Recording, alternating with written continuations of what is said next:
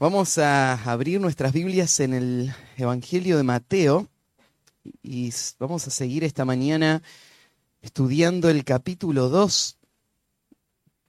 Hace algunas semanas que comenzamos a estudiar este libro tan importante para el Nuevo Testamento, donde se pone un fundamento clave para poder entender todo lo que vamos a ver después. Eh, dijimos que el libro de Mateo se escribió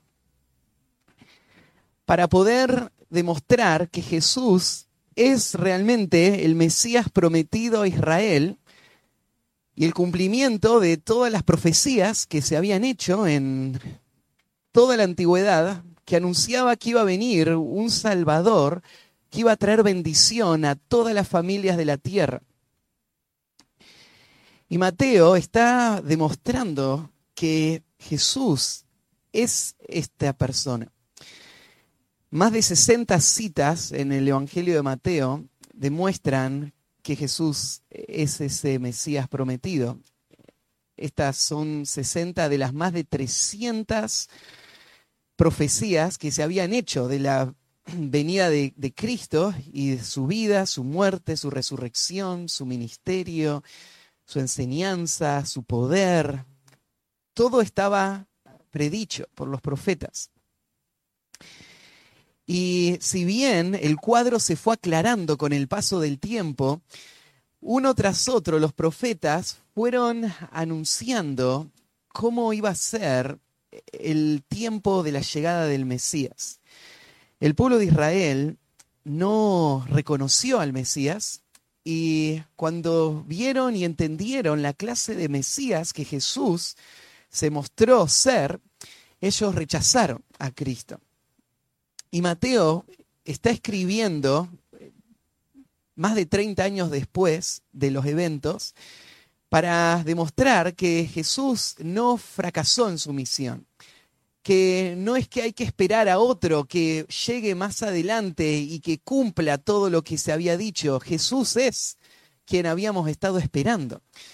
Y la intención de Mateo es que todo el mundo, eh, gentiles y judíos, abracen a Cristo como su Mesías y su Salvador y puedan disfrutar de todas las bendiciones que solamente están en Cristo. Estamos en la primera parte del libro y en esta especie de introducción a la vida de Cristo, Mateo nos está contando cómo fue el comienzo y la infancia temprana del Señor. Vimos tres historias ya y hoy vamos a concluir la parte donde Mateo va a hablar sobre la infancia de, de Jesús.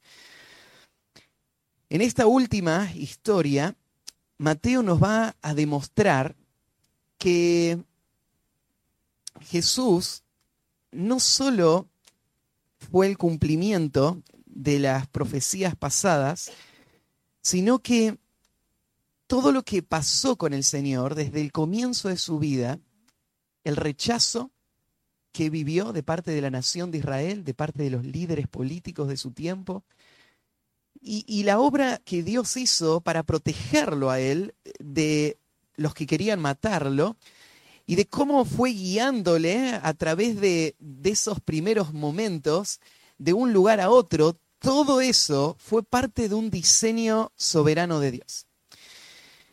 Hoy vamos a, a ver el final del capítulo 2, del versículo 13 al 23, y ahí vamos a ver tres historias que están unidas en un solo tema.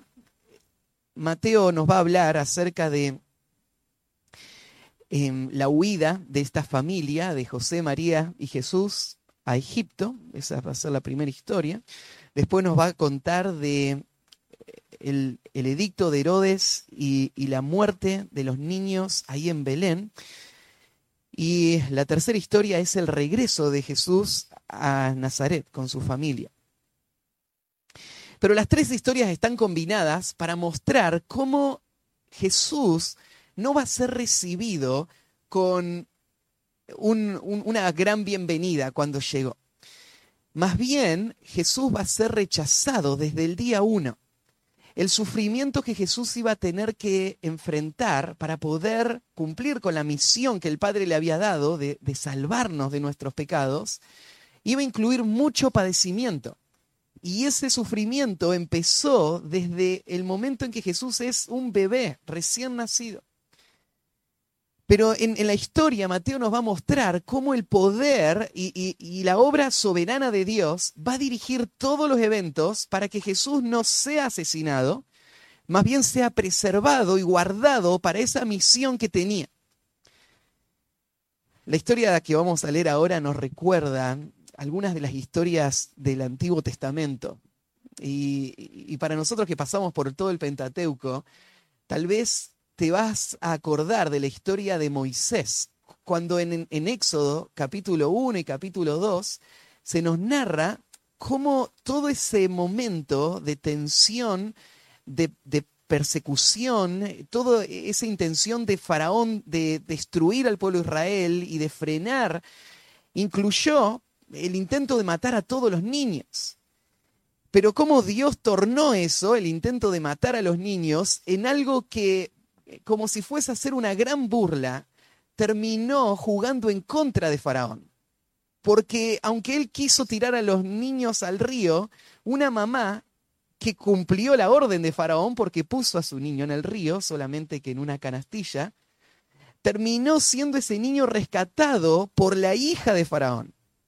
Y preservado de la muerte, este niño se iba a convertir en un gran líder dentro de la familia y dentro del hogar de, Faraón se preparó este hombre que iba a ser usado después por Dios para liberar a toda la nación.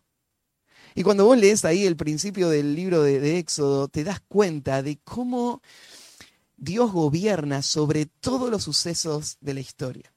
Y cómo Dios puede tornar aún ese odio y ese intento de frenar su obra en las herramientas mismas que Él va a usar para cumplir sus propósitos. Y esto es lo que ves en la vida de Jesús ahora. Algo muy similar va a pasar. Y esa protección sobrenatural de este niñito que fue tan odiado desde el principio y que se intentó destruirlo de todas maneras posibles, al final esa protección sobrenatural va a convertirse en, una de las marcas que indica que este niño es verdaderamente un gran libertador tiene las marcas de, un hombre que fue preservado por Dios para propósitos que, Dios tenía para el futuro de este niño. Así que esa es la historia, de eso estamos, vamos a estudiar esta mañana. Venimos estudiando y esta es la cuarta eh, historia y déjeme recordar, en primer lugar vimos la línea familiar del rey, donde Mateo nos contó su árbol genealógico y la manera en la que Dios guió toda la historia humana para llevar hasta el punto del nacimiento de Cristo. Después vimos el origen sobrenatural del rey y aprendimos cómo Dios planeó romper con esta línea de pecado que, afectó a toda la humanidad, trayendo al rey con un nacimiento sobrenatural. Y Jesús tuvo una concepción virginal que es el cumplimiento de también las profecías y la, forma en la que Dios interrumpe la historia humana viniendo él y tomando una naturaleza humana. Ese fue el origen sobrenatural del rey. Después vimos el recibimiento inesperado al rey cuando vimos a los magos que viajaron desde los confines de la tierra a encontrarse con este recién nacido rey. Y en Jerusalén mismo nadie parecía estar pendiente de lo que estaba pasando. Y vimos cómo Dios obra en los corazones. Y las personas que esperaríamos que reciban al rey terminan endurecidos y los menos esperados vienen y se postran a los pies de este niño reconociéndolo como el soberano de, sus vidas.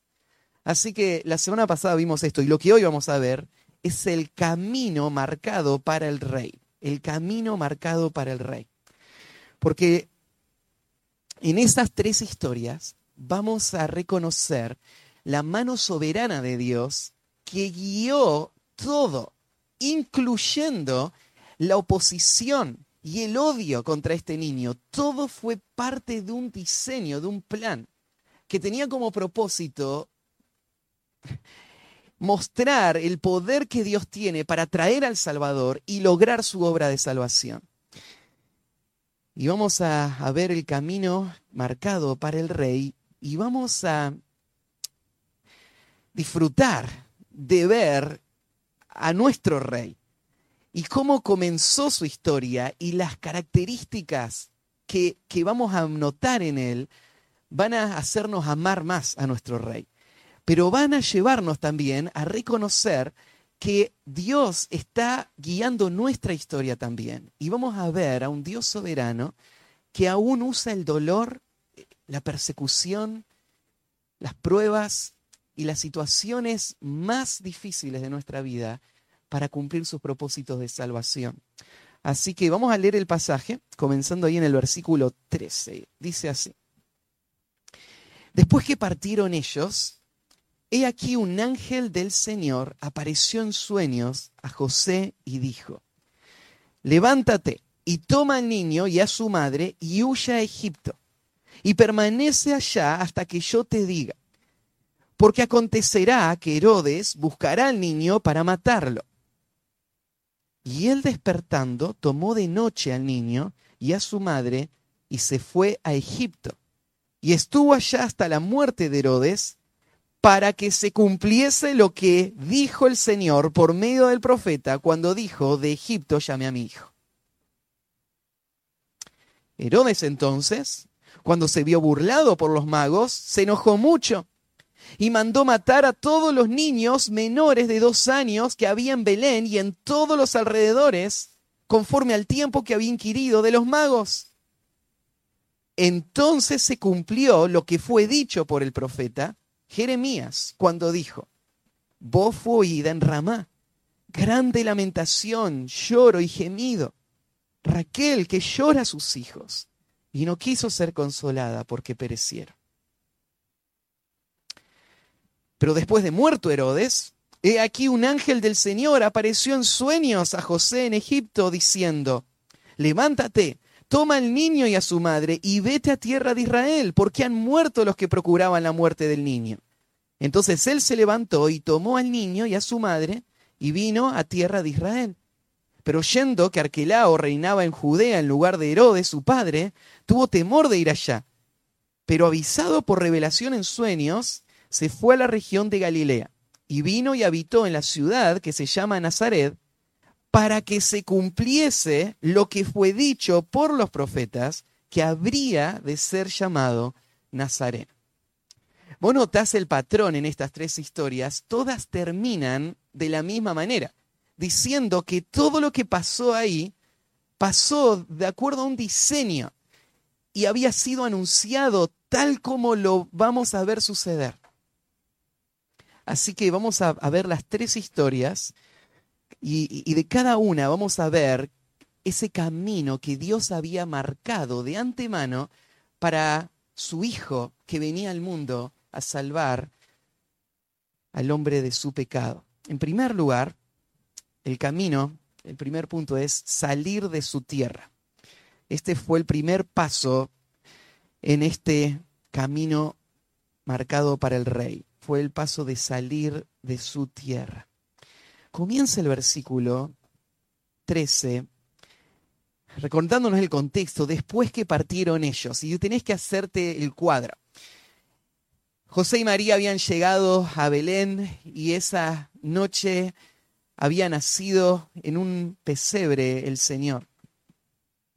Unos meses después es que aparecieron estos magos que vinieron de los confines de la tierra trayendo esos regalos y se postraron delante del el rey para adorarle. Podés imaginarte el asombro de los padres de José y María viendo toda la escena, recibiendo estos regalos. Y, y el gozo diciendo, al fin llegó el rey. Y ahora tal vez se, imaginaron todo lo que iba a pasar y cómo Dios iba a empezar a usar a este niño y cómo iba a, impactar a toda la nación de Israel y, tal vez especulando sobre cómo iba a pasar todo eso, pero de repente todo cambia.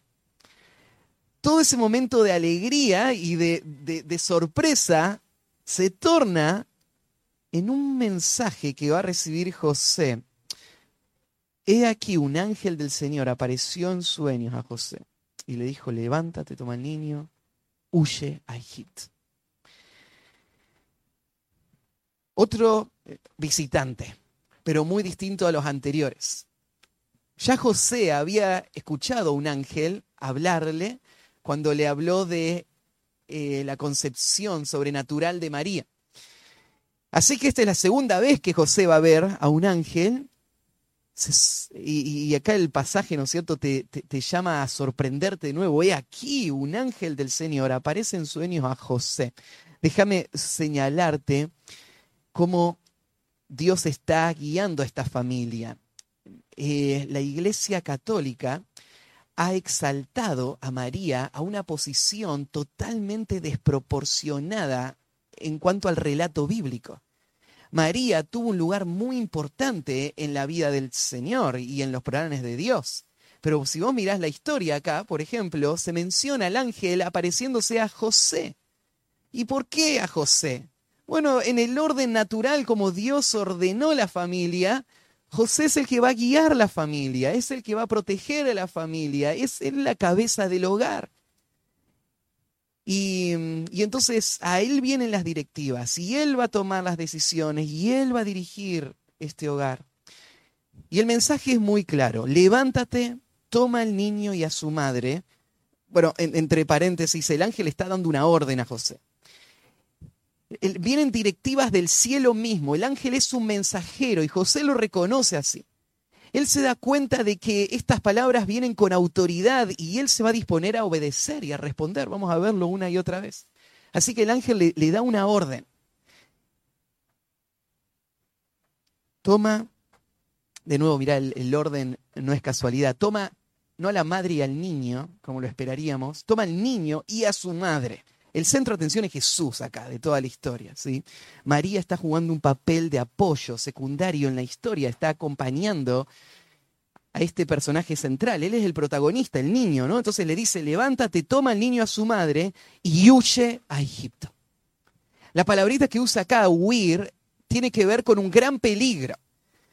Cada vez que aparece esta palabra tiene este sentido. Hay una amenaza que pone en riesgo su vida, la vida de, su familia, entonces ahora tiene que escapar, tiene que huir. Y acá es donde yo te mostraba cómo se, se choca en este contraste ese gozo, la sorpresa de los magos, y de repente ahora José se da cuenta de que desde el día uno este niño va a ser odiado y perseguido. Y si bien Dios es un Dios soberano que está en control de todas las cosas, José tiene que actuar, tiene que escapar para proteger a este, a este niño. El lugar a donde tienen que ir es a Egipto. Y vos conocés la historia, ¿no? De Egipto, ¿te acordás cómo Israel había estado 400 años en este lugar? Egipto no era una extensión de Israel. Egipto tenía esta historia atrás, ¿no es cierto? Era, era el lugar donde habían estado los enemigos de Israel. Claro, en este momento en particular, cosas habían cambiado.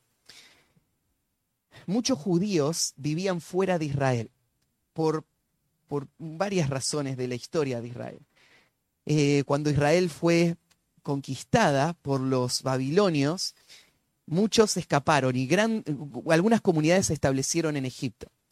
Después, cuando Israel fue dominada por los griegos, muchas más personas se fueron a vivir para allá y hay una ciudad especial, la ciudad de Alejandría, donde fueron a vivir tantos judíos que había cientos de miles. Hubo un momento donde había más de un millón de judíos viviendo en la zona de Egipto.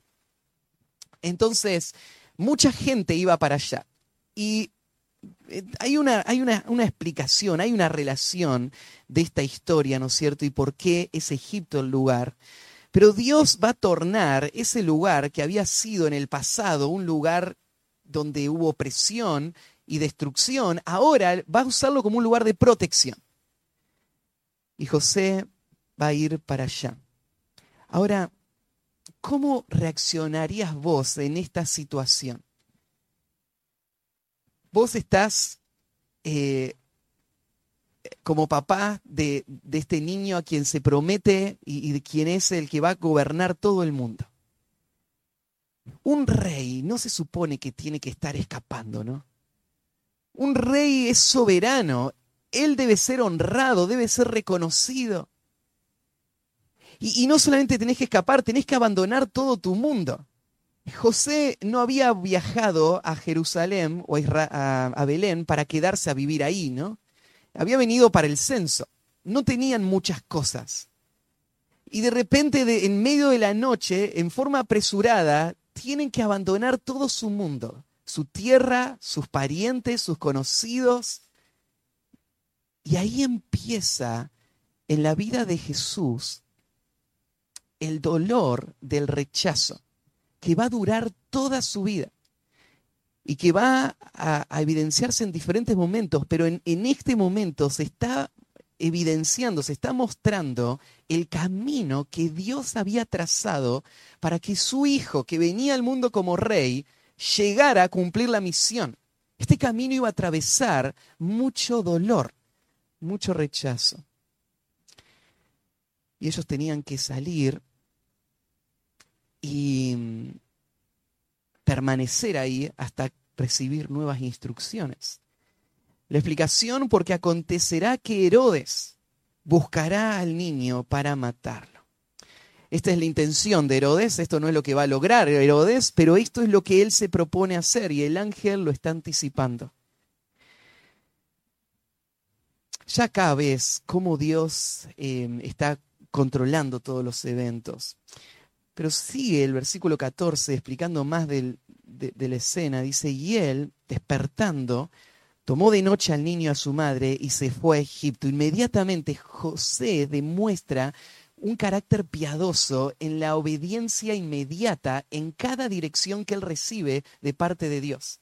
Desde el comienzo, todas las veces que Dios habla con José, José va a actuar de forma inmediata, no esperó a la mañana siguiente, no arregló sus cosas, no volvió a Nazaret a buscar algo que se olvidó.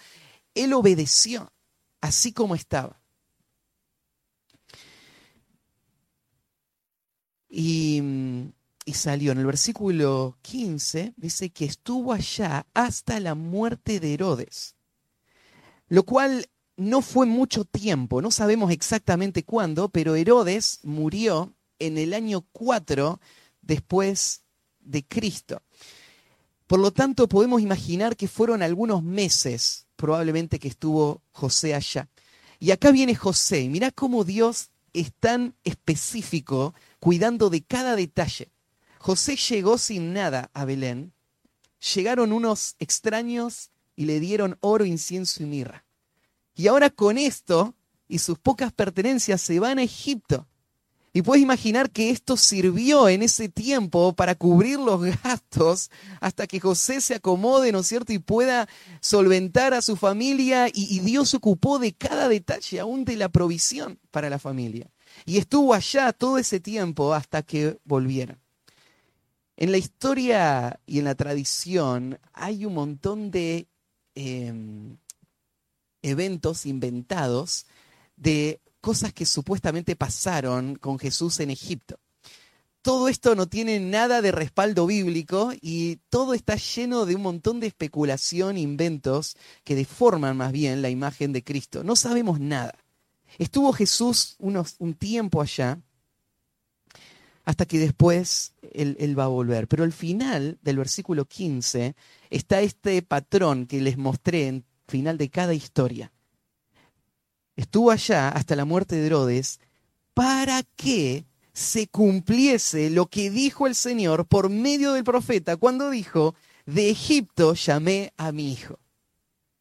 Cuando vos mirás la vida de Jesús, su vida hubiese sido completamente impredecible. Porque, por ejemplo, la profecía habló de que Jesús iba a nacer en Belén. Pero vamos a ver al final de este pasaje que a él se le va a llamar Nazareno. O sea, él también viene de Nazaret. Y acá estamos leyendo un texto que dice que el Mesías tenía que venir de Egipto. Y todo esto se te hace un enredo en la cabeza y decís, pero esto es imposible. ¿Cómo puede un hombre común, cientos de años antes, hablar con tantos detalles en cuanto al futuro Mesías, con eventos tan distintos, lugares tan opuestos? Acá vos ves la mano soberana de Dios que está moviendo todas las circunstancias, el odio que Herodes tiene. Es parte del plan. La huida, este escape, todo lo que José va a perder, salir de su tierra a un lugar desconocido, lo que José lleva, la forma en la que viven allá y, cómo él regresa, todo esto fue parte del plan.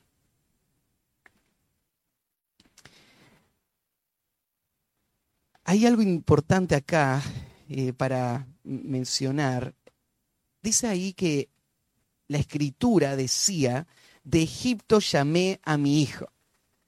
Y entonces Mateo está relacionando esa historia o esa, expresión con lo que pasó con Jesús. Esto lo, lo saca Mateo de Oseas 11.1. Y dice Oseas, cuando Israel era muchacho, yo lo amé y de Egipto llamé a mi hijo. Hay un problema con esta profecía, porque vos te das cuenta, nomás leyendo el versículo, que la profecía está hablando de Israel.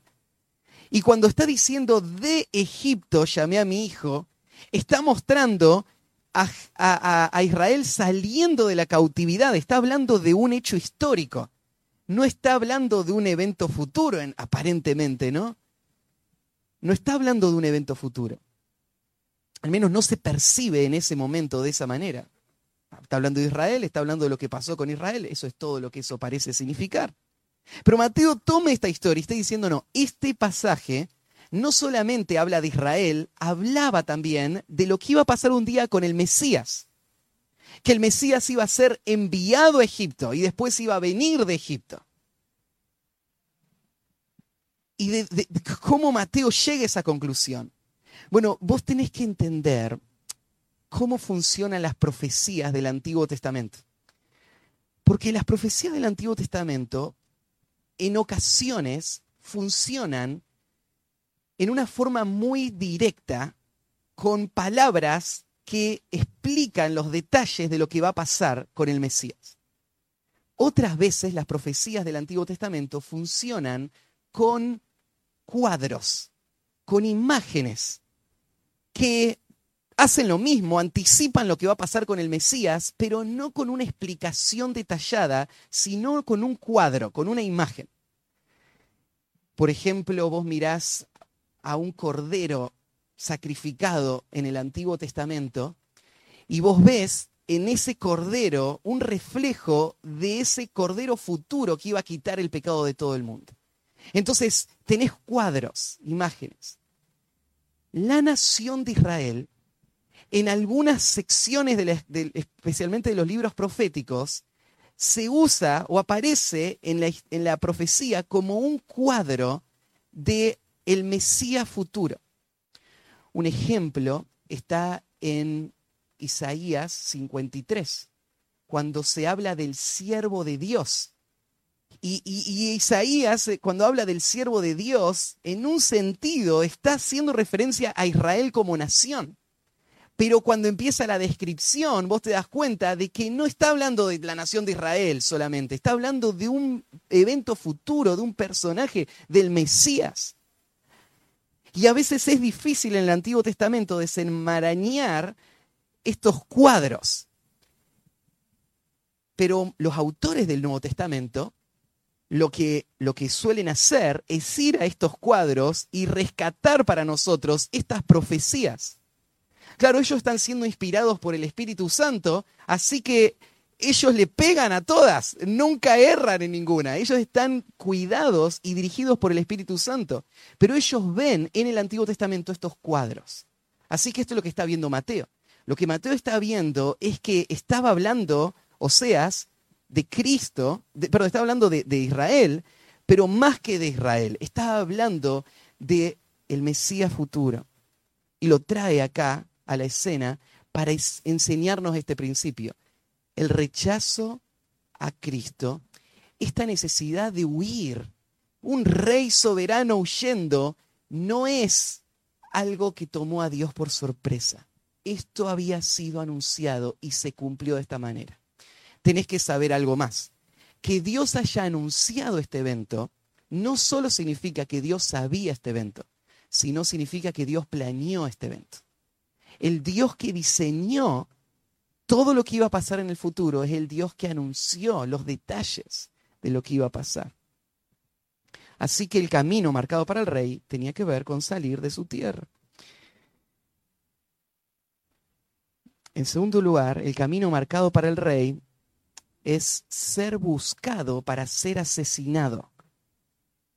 Este fue el camino que Dios trazó. Él marcó este camino. El, rey va a ser buscado para ser asesinado. Y de nuevo, el tema general, vos estás entendiendo y percibiendo esto.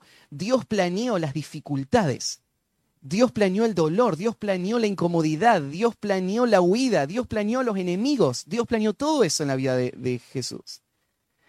Ahí en el versículo 16 está la segunda historia, hasta el versículo 18, y es la historia de la muerte de los niños. Dice el versículo 16, Herodes entonces, cuando se vio burlado por los magos, se enojó mucho esta expresión, Herodes se vio burlado, la, la, palabra ahí es literalmente burlarse, él está pensando, estos hombres están riendo de mí, se dan cuenta que no vienen y no le traen las noticias, y su orgullo de rey le hace explotar de ira. Y esta es la imagen que él tiene, estos hombres se están burlando de mí. La semana pasada recordamos un principio que es muy gráfico ahora, porque eh, eh, Herodes estaba entendiendo mal las cosas. No son los magos los que se están burlando de él, es Dios el que se está burlando de Herodes. Cuando leímos en, Salmo capítulo 2 y veíamos ese pasaje, ¿por qué se amotinan la gente? ¿Por qué piensan cosas vanas? ¿Por qué rechazan la autoridad del rey? Y leíamos en el próximo versículo, Dios se va a burlar de ellos. Qué ingenuo, qué necio es este rey. Así que Dios con estos eventos literalmente se está burlando de este rey que se cree soberano, que cree poder defender sus intereses y su reino y frenar los propósitos de Dios. Y este es Herodes. Pero él está cegado por el orgullo. A ninguno de nosotros nos gusta que se burlen de nosotros, ¿no? Mucho menos a un rey que cree poder dominar a todos y hacer lo que él quiere. Así que le tocan el punto débil a Herodes.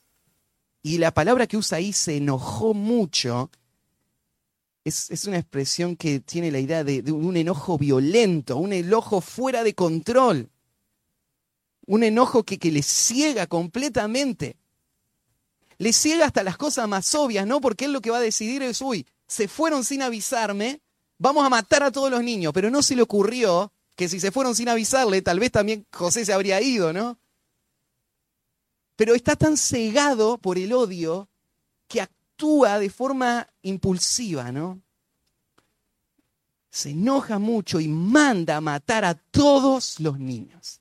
Muchos críticos han visto esto como un error histórico, como una exageración, como algo creado por la, por la iglesia para dar dramatismo a la historia. Y parte de la razón es porque dicen, no hay ningún registro histórico fuera de la Biblia que hable de esta matanza. Y si fue una matanza tan masiva, tendría que haber quedado en algún lugar. Y además es algo insólito, absurdo. ¿A quién se le ocurriría matar a todos los niños de un pueblo? para tratar de matar a, a uno. Bueno, solo tenés que conocer a Herodes para entender que esa es la clase de personas que lo haría. O sea, Herodes está tan desquiciado que, por ejemplo, cuando Herodes estaba a punto de morir, él mandó a que buscaran en toda la ciudad de Jerusalén a las personas más nobles y respetables de la ciudad y que los metan presos y le dejó órdenes a sus eh, funcionarios que el día que él muera tenían que automáticamente ir y ejecutar a toda esa gente. Porque él tenía miedo de cuando él muera nadie llore en Jerusalén. Y él quería que lloren. Así que se encargó de hacer matar a todos. Bueno, esos eran sus planes, al final no lo hicieron. Eh, pero era el, plan, ¿no? Que maten a todos para que cuando yo muera lloren. Así de desquiciado era este hombre. Así que él es la clase de hombre que lo podría haber hecho. A la vez, tenés que ponerlo en la dimensión correcta. Belén era una ciudad pequeña. Eh, unas 500 personas pensamos que podrían haber vivido en, esta zona, en Belén y sus alrededores. Eh, no, parece una ciudad, una ciudad demasiado grande. ¿Cuántos niños menores a dos años puede haber en un grupo de unas 500 personas? Eh, bueno, dependiendo, en nuestra iglesia habría muchos, ¿no? Se reproducen bastante rápido acá. Pero en otros contextos pensarías, ¿no? ¿Qué serían? ¿20 niños? No, no sé cuántos, pero no, no tenés que imaginarte miles de niños muriendo, ¿sí? Fue, fue un grupo más reducido. Esto no deja de ser algo atroz, es algo terrible lo que pasó. Pero tal vez por, por, ser solamente local y en esta región, tal vez esta es la razón por la que no salió en las noticias. Esta es la razón por la que no quedó registrado ninguna, ninguna crónica antigua. Pero esto realmente pasó. Este es el intento de Herodes de matar al Señor.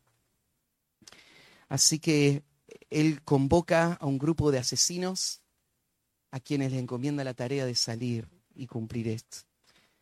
Y vos te das cuenta hasta dónde llega este deseo por mantener el control y el poder. El egoísmo, no está pensando en nadie. Y, vos te imaginás esos soldados yendo, ¿no es cierto?, agarrando a esa mamá, sacándole a su hijo de sus brazos, matando a esos niños y, y te llena de indignación. ¿Hasta dónde llega el corazón humano? La clase de pecado que puede controlar a una persona. Claro, Herodes era un hombre muy astuto. Era cruel, pero astuto a la vez. Y parte de la astucia le había llevado a investigar muy bien de parte de los magos cuánto tiempo hacía que habían visto la estrella, es lo, lo, que dice en el próximo versículo. Y entonces con esos cálculos dijo, bueno, de dos años para abajo. No habían pasado dos años desde el nacimiento de Jesús en este punto, tal vez meses, pero tal vez para quitar cualquier duda que no se le escape nadie. En la mente de Herodes, de esta manera me aseguro, y se acaba el asunto. va a morir este niño de cualquier forma. Y entonces llega el versículo 17. Entonces se cumplió lo que fue dicho por el profeta Jeremías cuando dijo. Ahora, cuando uno empieza a entender la obra soberana de Dios, empiezan a hacerte un montón de ruidos estos pensamientos. Porque te das cuenta de lo que se está diciendo acá, que la matanza de estos niños fue parte de un propósito soberano de Dios. Algo que había sido planeado y cumplido en este momento ahora para demostrar que Dios gobierna. Ahora, Dios odia el pecado. Sin duda este pecado, Dios lo odia. Pero la soberanía de Dios incluye el gobierno de Él sobre los pecados que el hombre comete. A tal punto que Él es capaz de anunciarlos, no especulando con algo que podría pasar, sino diciendo lo que sin duda va a pasar porque Él va a dirigir la historia humana de tal modo que eso pase y todo lo que tiene que pasar pase. Esto es lo que está diciendo este pasaje. Se cumplió lo que fue dicho por el profeta Jeremías. Ahora no podemos entender todos los propósitos que Dios tenía, sin duda. Nada se escapó de su control. Dios es un Dios bueno, ¿Podemos confiar en sus decisiones sabias? Claro que sí. ¿Cómo fue que un Dios bueno y un Dios sabio permite que estos niños recién nacidos terminen muriendo de forma totalmente inocente? No hay una explicación racional para nosotros. No puedo dar una explicación porque no está en las escrituras. Esto pertenece solamente al consejo secreto de la mente de Dios. Él sabe por qué dirigió todo esto. Pero lo que tenés que entender es que el mundo no está a la deriva, que Dios no está mirando de lejos lo que pasa como un Dios impotente que no puede intervenir y frenarlo, sino que Dios está llevando el mundo de acuerdo a sus planes en una agenda estricta, con cada detalle considerado para lograr el propósito de salvación que Él planeó. Y acá está Dios obrando en, esta etapa de la historia. Y se cita el pasaje de Jeremías entonces. Esto está en Jeremías 31, 15, donde dice, así ha dicho Jehová, voz fue oída en Ramá, llanto y lloro amargo. Raquel que lamenta por sus hijos y no quiso ser consolada acerca de sus hijos porque perecieron. El contexto de Jeremías es que él es el profeta, se lo conoce como el profeta llorón, porque él escribió el libro de lamentaciones y todos sus mensajes están cargados de angustia, porque él ve a la nación de Israel sufriendo las consecuencias de su pecado y les anticipa la destrucción inminente que se acerca. El reino del norte ya fue borrado, ya fue destruido y ahora el reino del sur está por ser destruido también. Y Jeremías advierte y nadie escucha, nadie obedece, nadie responde, lo rechazan a él. A la vez Jeremías habla palabras de esperanza, porque aún Israel, después de ser destruida, va a recibir las promesas del Mesías futuro y Dios va a, traer de vuelta a Israel y edificar la nación. Pero Jeremías está hablando en este pasaje de la destrucción de Israel. Específicamente, Jeremías está pensando en el reino del sur, que, está, que va a ser erradicado. Y, usted usando una imagen, está hablando de Raquel ahí. ¿De qué Raquel está hablando? Está hablando de la Raquel de la Biblia de, la Raquel, que fue una de las esposas de Jacob, de la cual nacieron hijos, y está tomando a Raquel como la mamá, por decirlo así, de la nación de Israel. Está viendo, viendo a Raquel como una mamá, como si Raquel, si estaría viva ahora Raquel, después de todos estos siglos, con toda la nación que surgió de ella y podría ver lo que está pasando, lloraría con lamento por la destrucción que está viniendo sobre la nación de Israel, por su pecado, por su rebeldía. Entonces, eh, Jeremías está usando ese cuadro. Mateo, una vez más, toma un pasaje del Antiguo Testamento que tenía que ver con Israel y lo aplica al Mesías. Y está viendo este evento de la muerte de estos niños como un eco, como un reflejo de eso que había pasado mucho tiempo atrás. Es más, menciona ahí la ciudad, Ramá. La ciudad Ramá es una ciudad, un pueblo, un caserío que estaba bien cerquita de Jerusalén también, en la misma región. Algunos hasta lo que están entendiendo es que Mateo está usando la palabra Ramá para referirse a Belén o a la región esa. Y, Jeremías está hablando de, Ramá, que era una ciudad o un pueblo que era simbólico de la destrucción, porque era, estaba en el límite del reino del norte y el reino del sur, y, Jeremías lo está viendo de esa manera. Y ahora Mateo lo está tomando y está hablando de Belén, está hablando en esta misma región y está imaginando si Raquel se levantaría, ahora Raquel lloraría también en esta situación, viendo el pecado, viendo la destrucción que el pecado causó en la nación. Y todo esto sucedió para que se cumpliera esto que había sido antes dicho. ¿Qué es lo que se había dicho antes? Lo que se dijo antes tiene que ver con la, la destrucción que el pecado iba a causar en la nación de Israel. La bajeza a donde iba a llegar el, el pueblo de Dios y las consecuencias del pecado sobre ellos. Y entonces ese es el dolor del cual se habla acá. Bueno, tercer punto, el camino marcado por el rey era salir de su tierra, ser buscado para ser asesinado.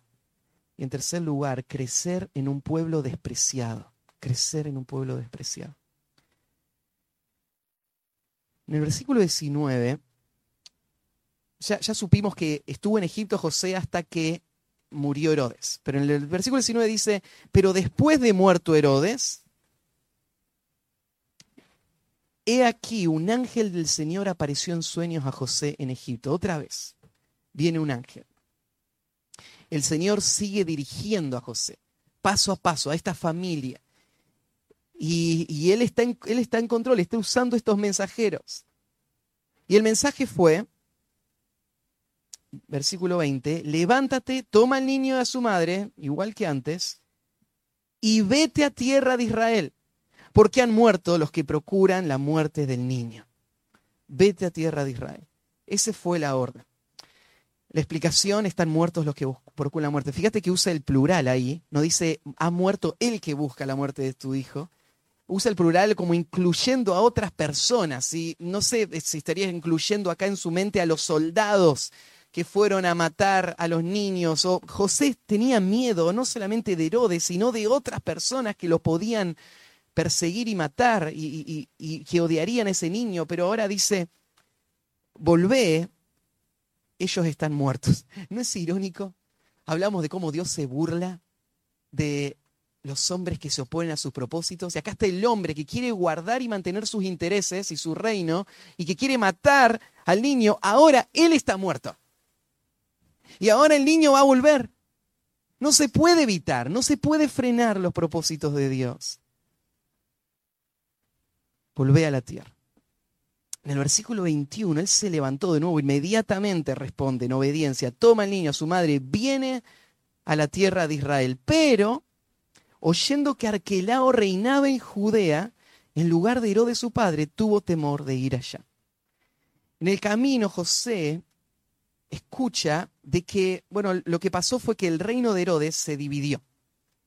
Y este hijo había quedado en control de la zona de Jerusalén. Y Arquelao, si Herodes era malo, Arquelao competía. Igual de perverso. Y, José lo sabe. Así que es parte de ese temor lo que lo lleva a una decisión. Después hay una confirmación cuando dice, avisado por revelación en sueño, se fue a la región de Galilea. Si vos en tu mapa, en, tu mente puedes hacer un pequeño mapa de, Israel, en, el lado izquierdo tendrías que poner el mar Mediterráneo. Israel es como una franja de tierra alargada que está marcada por un ojito de agua arriba que es el mar de Galilea, una liñita que es el río Jordán y abajo un ojo de agua un poquito más grande que es el mar muerto. Y, entre el mar Mediterráneo y este, esta línea, ahí están sucediendo estos eventos. Em, entonces, en el sur, cerca del mar muerto, es donde está Jerusalén. Ahí estaba la zona de Judá. Esa fue la última parte en ser destruida y en ser conquistada por enemigos. Muchos, mucho tiempo antes, el reino del norte había sido primero destruido y había sido arrasado de tal manera que los judíos habían sido dispersados y gentiles habían sido instalados ahí en el reino del norte. Galilea está ahí en el reino del norte. Cuando los judíos piensan en Galilea, lo miran con desprecio. Lo miran con desprecio porque ellos se creen superiores como raza, como judíos, y cualquier relación con los gentiles es contaminarse. Y allá en Galilea hay demasiados gentiles. A la gente que vivía, por ejemplo, en Nazaret, que se le va a mencionar más adelante, se le llamaba los que aman a los gentiles, pero de una forma despectiva. Cuando José volvía de Egipto, José no tenía planeado volver a Nazaret. José era de Nazaret, ¿sí? Pero él no volvía para el lado de Nazaret. Lo sabemos porque hubo un cambio de planes en el camino. él tenía planeado volver a Belén. Y, bueno, es un rey, ¿no? Tiene que crecer en Jerusalén, cerca de la, de, la capital, en, esta zona, en, la cuna donde, donde, va a surgir el, el rey prometido, ¿no? Pero de repente es forzado por las circunstancias a tener que irse a Galilea, a la tierra del desprecio. Jesús va a crecer específicamente en la ciudad de Nazaret, donde José era, y vivir ahí le va a ganar a Jesús un título de desprecio, el nazareno. A los cristianos, antes de llamarse cristianos, a los cristianos se les llamaba nazarenos, como un insulto. Era algo despreciable. Y esto fue el plan de Dios también para su hijo. El plan de Dios fue que José en su regreso no encuentre aceptación o de, nuevo la presión, le fuerce a tener que irse al lugar despreciado para que ahí pueda crecer el que iba a convertirse en el Salvador. Entonces él va va a habitar, vino y habitó en la ciudad que se llama Nazaret ahí en Juan 1.46, tenemos un, relato que te ilustra cómo se pensaba de los nazarenos. Cuando vienen a Natanael, que se va a convertir en uno de los discípulos de Cristo, y le dicen, encontramos al Mesías, es de Nazaret. Y la respuesta de él fue, ¿de Nazaret puede salir algo bueno? La respuesta de Felipe fue, ven y ve, ven y ve puede salir algo bueno, nada bueno sale de ahí. Ahora, este es nuestro rey. Este es el niño que Dios había destinado para convertirse en el, en el rey que va a regir con vara de hierro el, el mundo entero. Este es el héroe de la historia humana. Y esta es la forma en la que Dios obra. Soberanamente para poner a su rey en medio de estas circunstancias tan adversas y después con su poder soberano burlarse de todos los enemigos y exaltarlo, ¿no? Y darle la victoria final. Este es el control que Dios tiene sobre todo, ni siquiera esa mancha, ¿no? De Nazaret. Todo esto pasó, dice ahí en el versículo 23, para que se cumpliese lo que fue dicho por los profetas, que habría de ser llamado Nazareno. Todo esto pasó para que se cumpliese lo dicho por el profeta. Bueno, eh, tengo que hacer otra mención porque esta cita de Mateo es más complicada que las dos anteriores. Porque no hay ni un solo texto en todo el Antiguo Testamento que diga que el Mesías tenía que ser llamado Nazareno. Y vos decís, ¿de dónde sacó esto Mateo ahora? Los pasajes anteriores ya nos parecían un poco presionados, ¿no? Y este, ¿de dónde sacó Mateo que el Mesías tenía que ser nazareno? Bueno, hay, dos líneas de interpretación acá. Por un lado, hay mucho que Dios enseñó al pueblo de Israel que no se registró en las escrituras los únicos profetas que hablaron en el Antiguo en, el mundo antiguo, no son los que tenés acá en tu Biblia. Hubieron más profetas que recibieron revelaciones de parte de Dios. Bueno, los que tenés acá son los que recibieron, además de revelación, inspiración. Y entonces sus escritos son las escrituras sagradas que Dios planeó que nosotros tengamos. Pero entonces una posibilidad es que había profecías no escritas, parte de la tradición oral, que anticipaban esto del Mesías. Puede ser, puede ser que esto sea una, una de las razones. Otra explicación es que aunque no hay un pasaje específico, Mateo tome de varios pasajes, y hay varias sugerencias de pasajes que podrían ser tomados para entender que esto era lo que indicaba el Espíritu Santo, que iba a venir de Nazaret. Pero el punto que Mateo está haciendo es este. La historia del Mesías fue escrita por Dios. Él está dirigiendo aún la oposición para cumplir sus propósitos. Déjame terminar con algunas verdades que podemos sacar de la historia de hoy.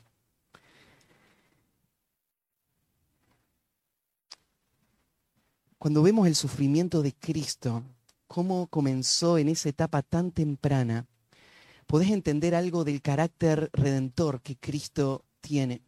Porque ese es, el mundo al que Él vino para ser su Salvador. Cristo no vino a buscar a justos, sino a llamar a pecadores al arrepentimiento.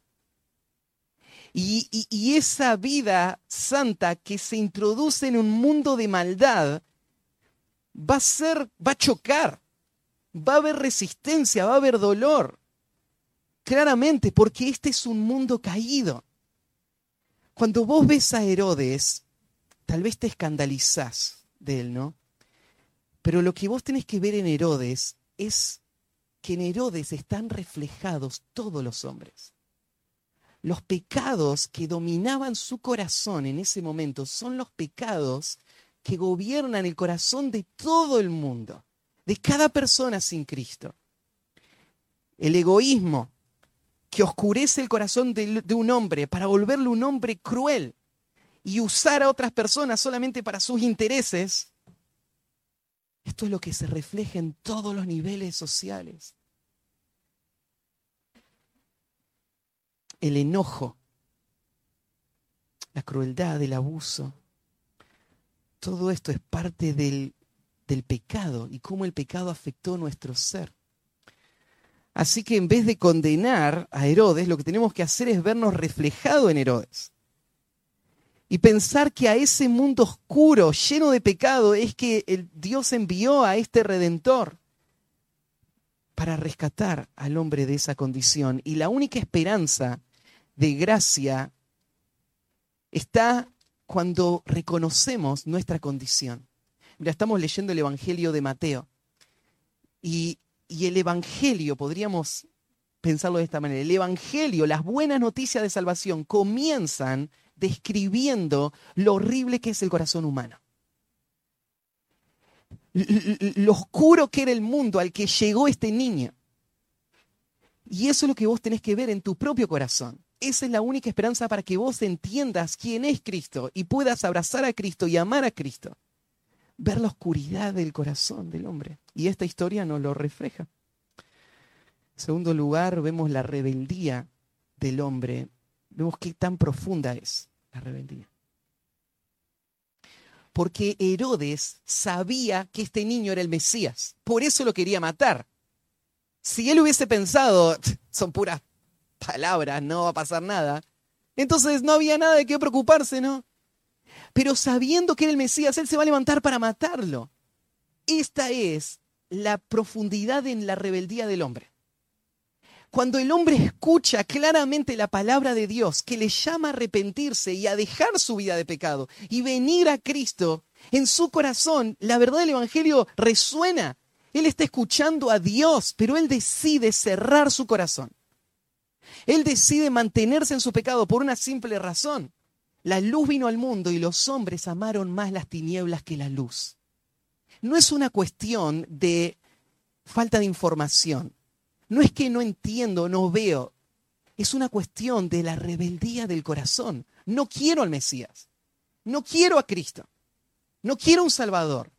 Porque le tengo que entregar el control de mi vida. Tengo que entregarle el trono a Él para que Él sea rey y yo voy a perder mi lugar. Eso es lo que pasó con Herodes, ¿no? Esa es la profundidad de la rebeldía del hombre. tercer lugar, podemos ver que Dios es soberano sobre toda la historia. Aún las dificultades, los enemigos, la persecución, el dolor del pecado de otros sobre sus hijos, todo, Dios va a permitir esta dificultad con propósitos. En el caso de Cristo, el autor de los Hebreos dice que Dios permitió todo esto para enseñarle obediencia. Y de la misma manera, Dios obra en nuestras vidas a través de las pruebas para cumplir su plan perfecto y soberano. Y en cuarto lugar, podemos pensar en estas historias que Dios protege a sus hijos. Nadie puede arrebatarlos de su mano. Nadie puede evitar que Dios cumpla su plan.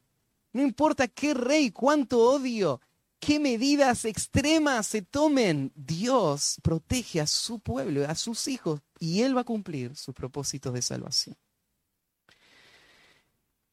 Déjenme terminar con leyéndoles las palabras textuales de un, de un comentarista que cuando lo, lo, leí pensé esta es la mejor forma de, de terminar. Él dijo así, es muy importante que se den cuenta, amigos míos, que el Señor Jesús escogió cada una de estas cosas. Hubo un día en los consejos de la eternidad cuando el Padre dijo, Hijo mío, cuando yo actúe en el mundo para salvarles, quiero traerte al mundo en una familia pobre. ¿Harás eso por ellos? Y el hijo dijo, oh sí, Padre mío, lo haré. Él dijo, hijo, en tu infancia quiero que pases esos años lejos de tu pueblo, lejos de tu familia, lejos de tus raíces, en la tierra de los enemigos históricos de tu pueblo. ¿Harás eso por ellos? El hijo dijo, Padre, quiero. Y luego dijo, Hijo, quiero que crezcas en Galilea. Y al crecer en Galilea serás menospreciado por el resto de tu vida. Los hombres se burlarán de ti, pondrán en tela de juicio tu carácter. Ellos pondrán en duda tu piedad, tu devoción a Dios, tu devoción a la ley. Te despreciarán. Y aunque eres el Mesías que les estoy enviando, te llamarán Nazareno, alguien que no es digno de desempeñar un papel significativo en el lugar de tu pueblo, en la historia. Harás esto por ellos. Oh sí, Padre. Termina con esta reflexión, amigos míos. No pueden comprender el amor de Cristo, lo que Él está dispuesto a soportar por ustedes. Y Él los llevó por ustedes a causa de vuestro pecado. Oh mis amigos, qué Salvador tenemos un Salvador cuyos días fueron anunciados en el libro, y él vivió por el libro. Un Salvador cuya vida fue ordenada por Dios por tu bien. Y un Salvador que voluntariamente soportó el reproche por ti. ¿Lo has abrazado? ¿Quieres enfrentarte al Padre un día y decir que no necesitabas de ese hombre glorioso? ¿O quieres enfrentarte al Padre y decir, tu Hijo me abrazó por gracia y vengo a ti como tu Hijo? tu hija por causa de qué Salvador que tenemos. Ese es nuestro Salvador. Oramos.